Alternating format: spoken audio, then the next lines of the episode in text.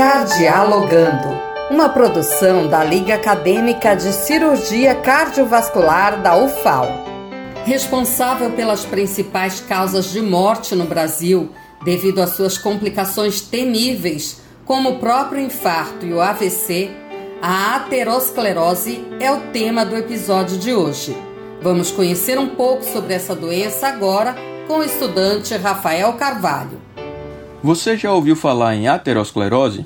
Talvez não. Mas e sobre o entupimento das artérias com gordura? Provavelmente sim.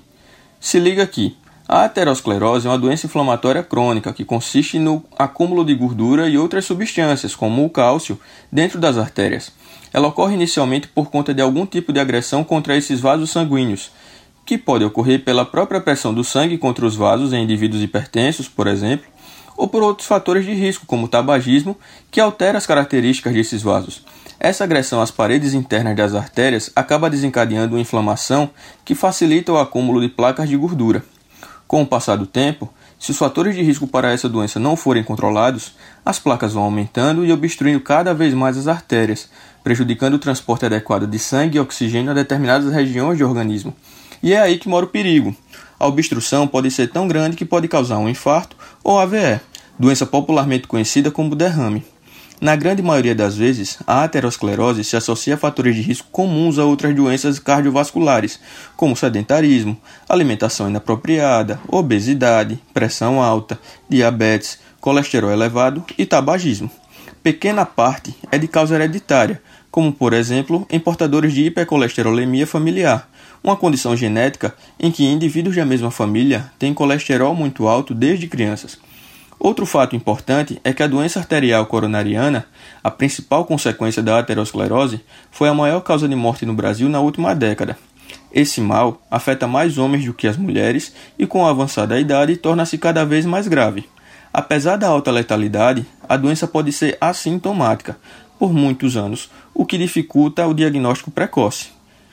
Em sua fase sintomática, os sintomas de aterosclerose variam de acordo com a localização do entupimento, por assim dizer.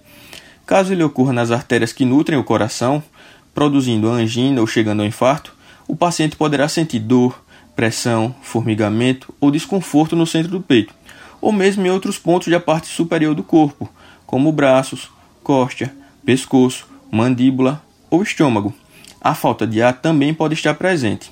Já se o paciente refere dor nas nádegas, nas coxas, panturrilhas, nos pés, ao caminhar ou correr, e a partir de uma determinada distância, e essa dor melhora com o repouso, o processo aterosclerótico pode ter acometido as artérias que nutrem as pernas. Quando chega a acometer a uma artéria cerebral, o resultado pode ser trágico. Nessa situação, o rosto da pessoa pode parecer irregular ou caído para um lado, sua fala pode ficar estranha, mastigada, e pode-se perceber também a fraqueza ou dormência de um dos lados ou de um ou ambos os braços. Por isso, para evitar a aterosclerose e o desenvolvimento desses sintomas, é importante se prevenir alterando o estilo de vida, principalmente a alimentação, seguindo a dieta rica em frutas, legumes, verduras, fibras e pobre em gorduras.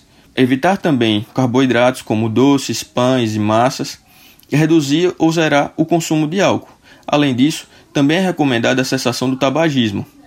Recomenda-se também a realização de atividade física por pelo menos 60 minutos por dia, de 3 a 5 vezes na semana, e a perda de peso, caso a pessoa esteja acima do peso. As pessoas que têm pressão alta devem manter sua pressão controlada. Já as pessoas diabéticas devem fazer um controle rigoroso da glicose, diminuindo a ingestão de alimentos ricos em açúcar e seguindo as orientações médicas sobre o uso de determinados medicamentos e a insulina, se for o caso, para o adequado controle da hipertensão arterial e da glicemia. E não se esqueça, a prevenção de doenças e suas complicações é a melhor forma de cuidar da saúde. Você ouviu Cardialogando, uma produção da Liga Acadêmica de Cirurgia Cardiovascular da UFAL.